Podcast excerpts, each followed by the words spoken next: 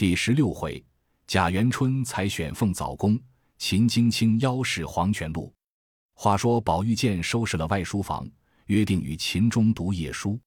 偏那秦钟禀赋最弱，因在郊外受了些风霜，又与智能儿偷妻缱绻，未免失于调养。回来时便咳嗽伤风，懒进饮食，大有不胜之态，遂不敢出门，只在家中养息。宝玉便扫了兴头，只得负于无可奈何，且自静候大狱时再曰：“那凤姐儿已是得了云光的回信，俱已妥协。老尼达至张家，果然那守备忍气吞声的受了前聘之物。谁知那个张财主虽如此爱世贪财，却养了一个知意多情的女儿。闻得父母退了前夫，他便一条麻绳悄悄的自缢了。那守备之子闻得金戈自尽。”他也是个极多情的，遂也投河而死，不负期意。张李两家没去，真是人财两空。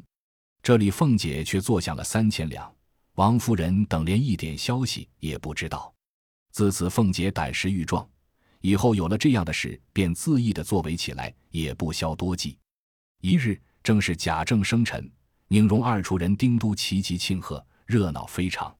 忽有门吏忙忙进来。至西前报说，有六宫都太监下老爷来降旨，吓得贾赦、贾政等一干人不知是何消息，忙止了戏文，撤去酒席，摆了香案，起中门跪接。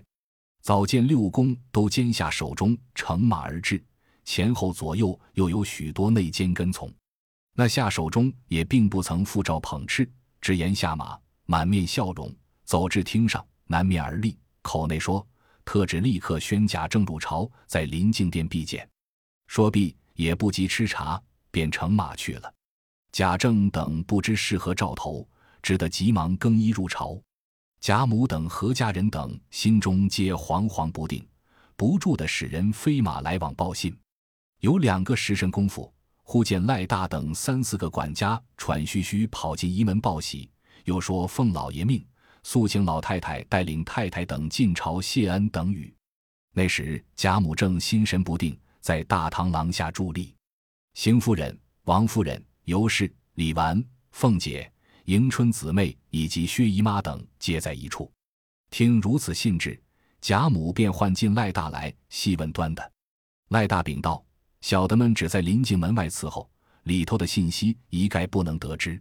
后来还是下太监出来道喜。”说：“咱们家大小姐晋封为凤藻宫尚书，加封贤德妃。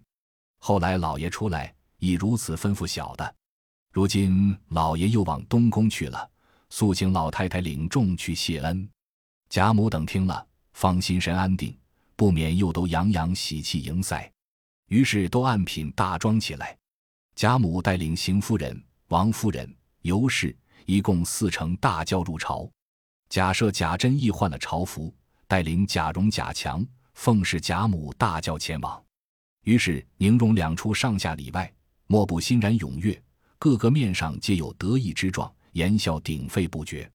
谁知近日水月庵的智能私逃进城，找至秦钟家下，看是秦钟，不意被秦业知觉，将智能逐出，将秦钟打了一顿，自己气得老病发作，三五日的光景，呜呼死了。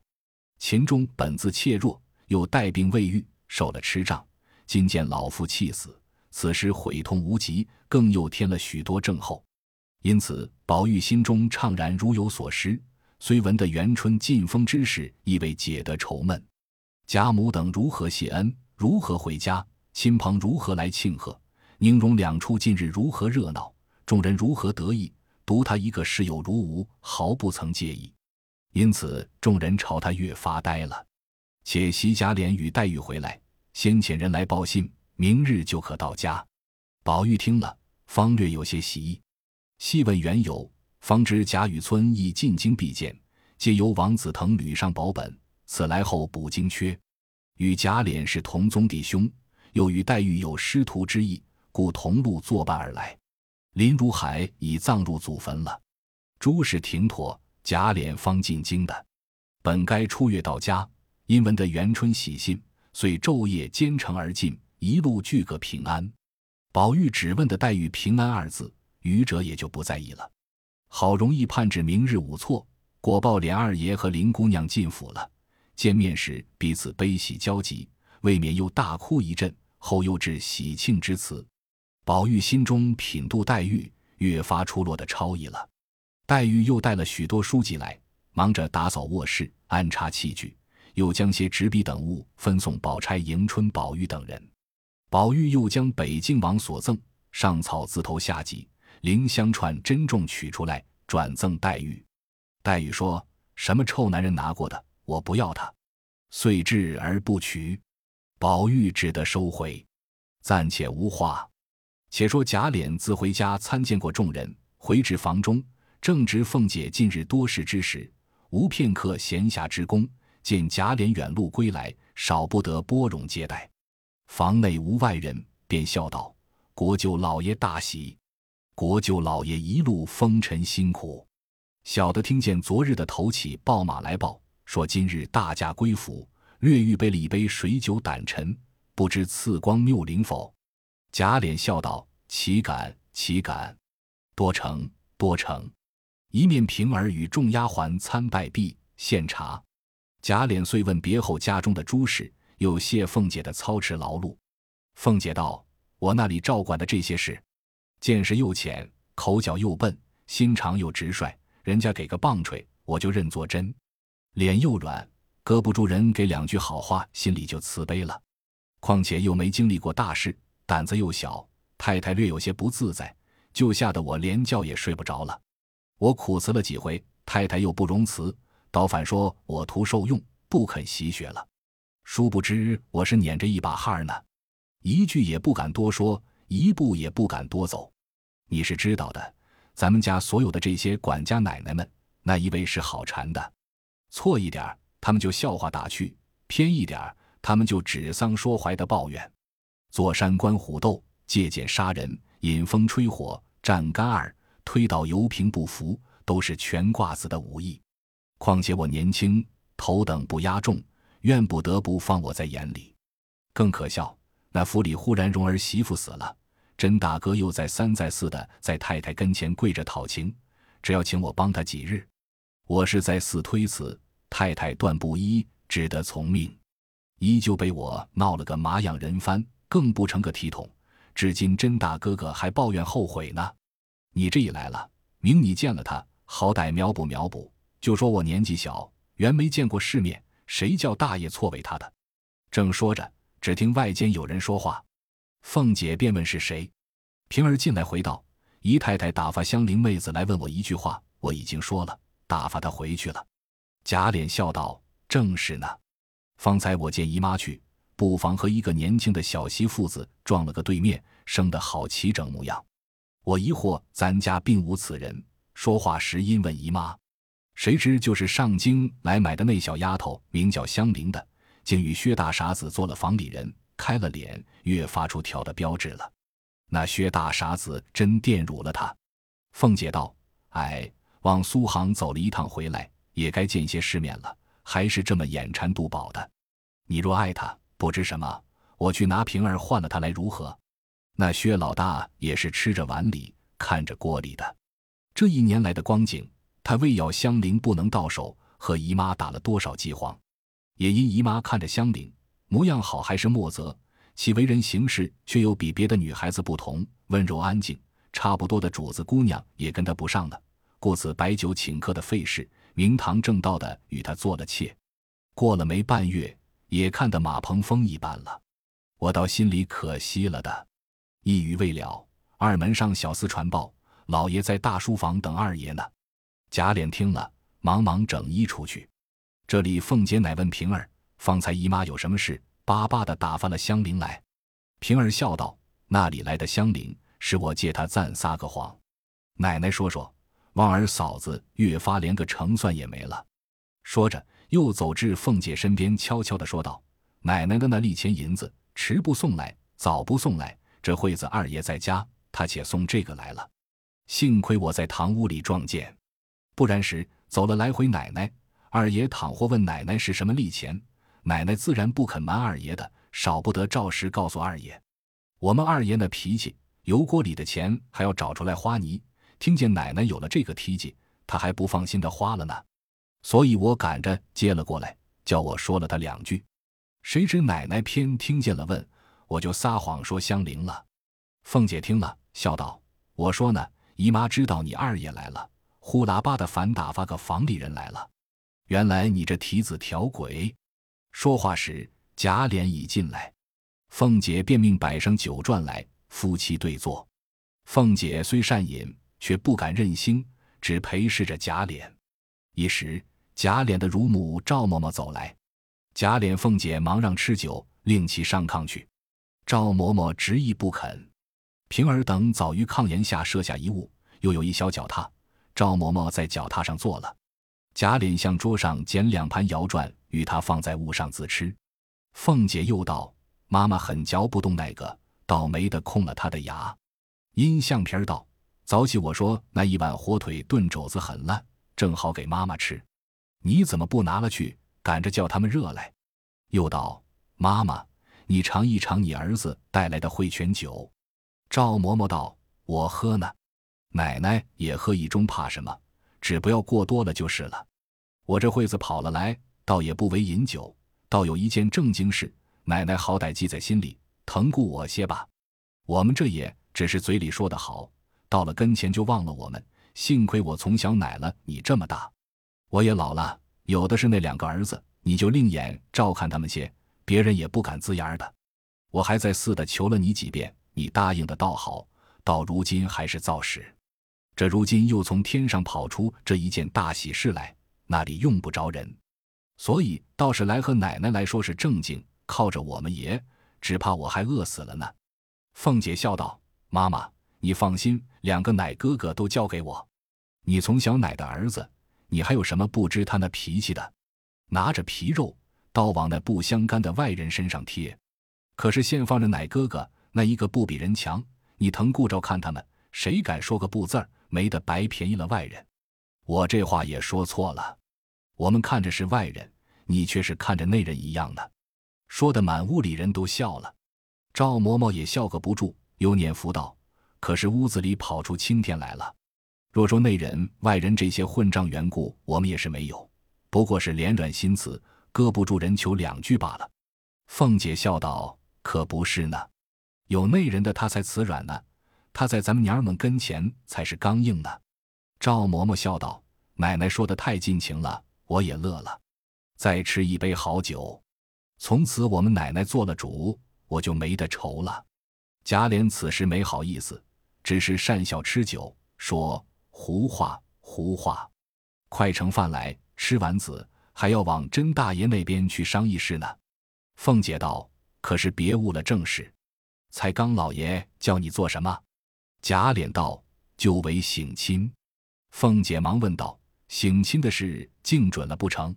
贾琏笑道：“虽不十分准，也有八分准了。”凤姐笑道：“可见当今的隆恩，历来听书看戏。”古时从来未有的，赵嬷嬷又接口道：“可是呢，我也老糊涂了。我听见上上下下吵嚷了这些日子，什么省亲不省亲，我也不理论他去。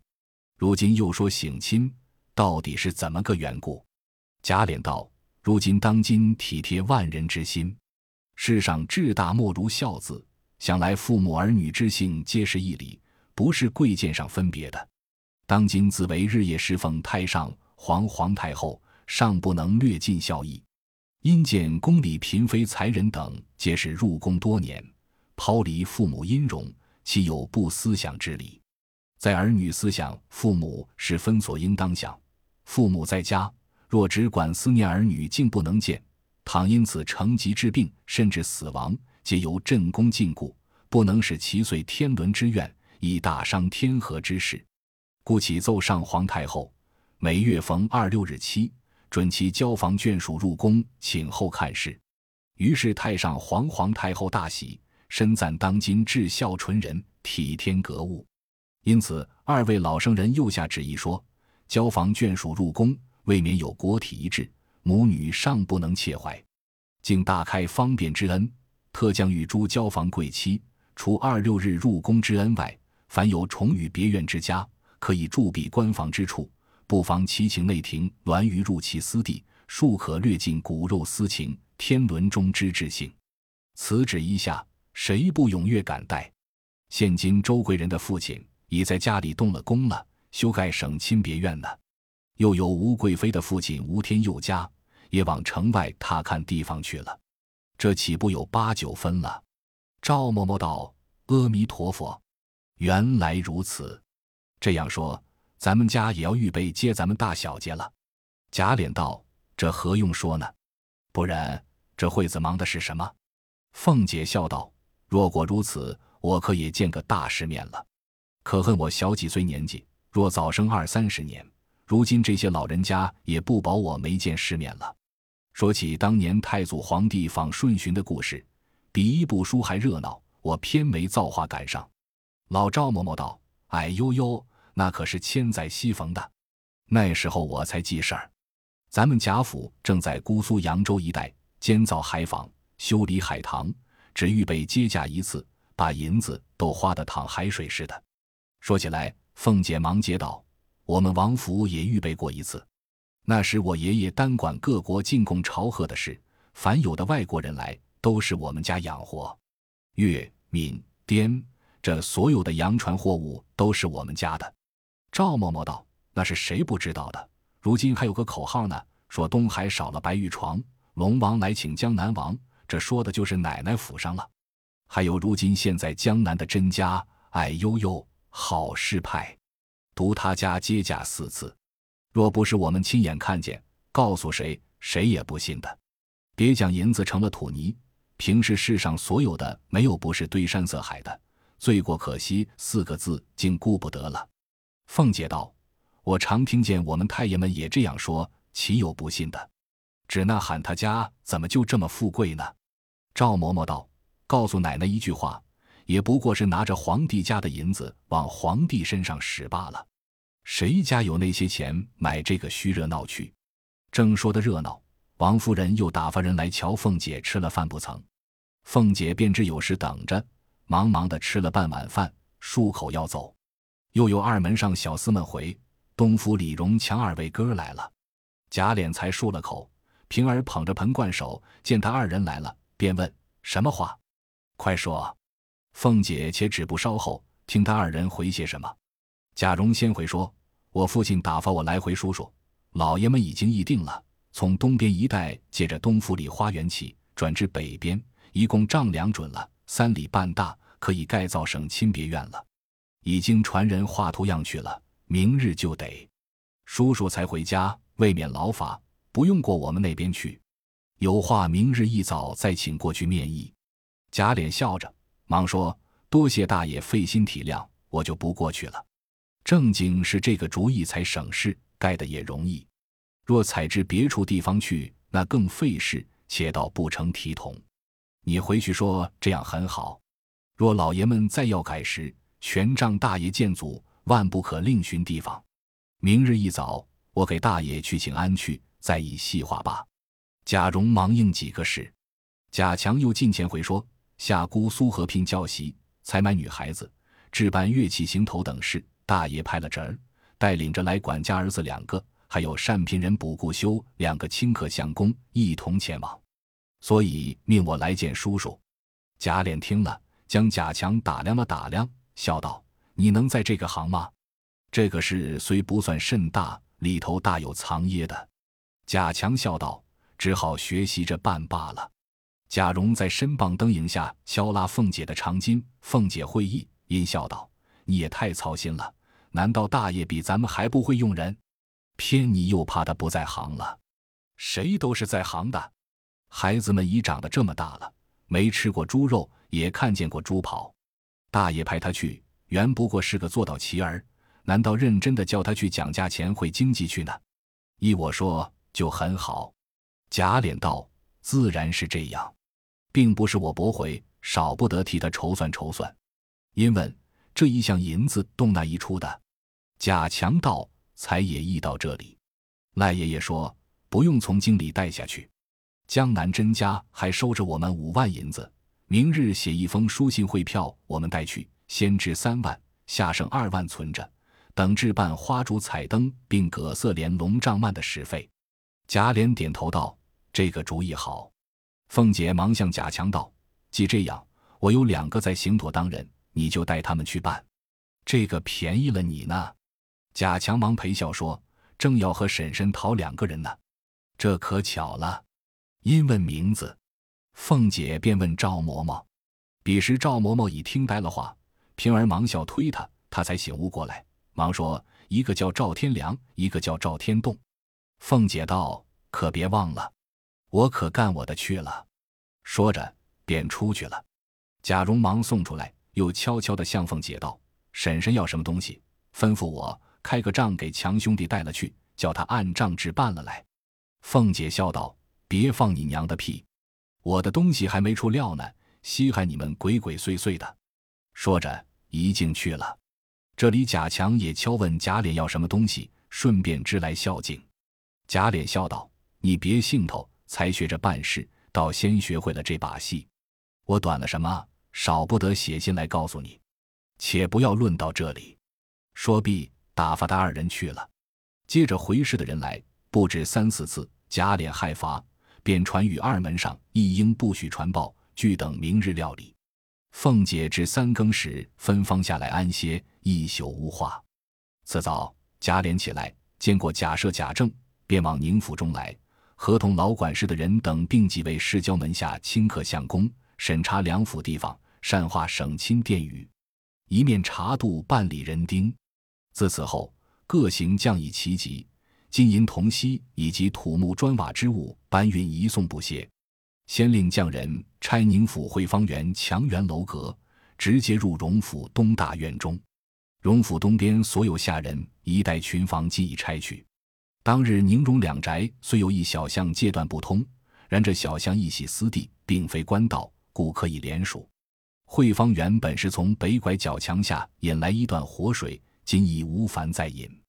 其山石树木虽不敷用，假设住的乃是荣府旧园，其中竹树、山石以及亭榭栏杆等物，皆可挪就前来。如此两处又甚近，凑来一处，省得许多财力。纵有不敷，所添亦有限，全亏一个老民工号山子爷者，一一筹划起造。贾政不惯于俗物，只凭贾赦、贾珍、贾琏、赖大、赖生、林之孝。吴心登、詹光、程日兴等些人安插摆布，凡堆山凿池、起楼数阁、种竹栽花、一应点景等事，又有山子爷制度。夏朝闲暇，不过各处看望看望，最要紧处和贾赦等商议商议便罢了。贾赦只在家高卧，有借斗之事；贾珍等或自去回明，或写略节，或有话说，便传呼贾琏、赖大等领命。贾蓉单管打造金银器皿，贾强已起身往姑苏去了。贾珍、赖大等又点人丁、开册籍、监工等事，一笔不能写到，不过是喧天热闹非常而已。暂且无话。且说宝玉近因家中有这等大事，贾政不来问他的书，心中是件畅事。无奈秦钟之病日重一日，也着实悬心，不能乐业。这日一早起来，才梳洗完毕。意欲回了贾母去望候秦钟，忽见明烟在二门前照壁间探头缩脑，宝玉忙出来问他做什么。明烟道：“秦相公不中用了。”宝玉听说，吓了一跳，忙问道：“我昨才瞧了他来，还明明白白，怎么就不中用了？”明烟道：“我也不知道，才刚是他家的老头子来，特告诉我的。”宝玉听了，忙转身回明贾母。贾母吩咐好生派妥当人跟去，到那里尽一尽同窗之情就回来，不许多耽搁了。宝玉听了，忙忙的更衣出来，车油未备，急得满厅乱转。一时催促的车到，忙上了车。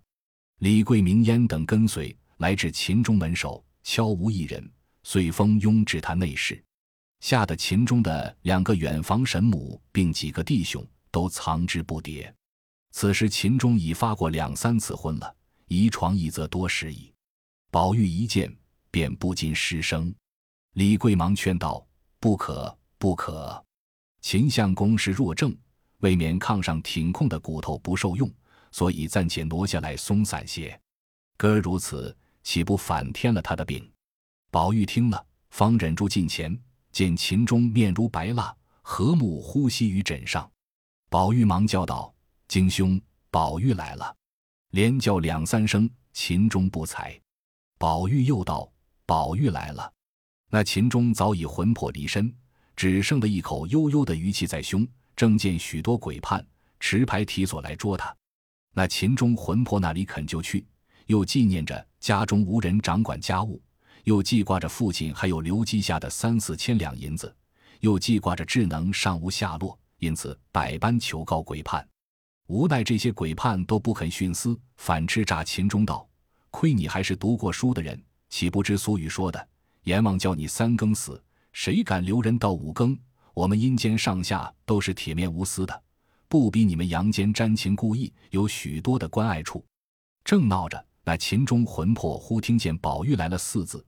便忙又央求道：“列位神刹略发慈悲，让我回去和这一个好朋友说一句话就来的。”众鬼道：“又是什么好朋友？”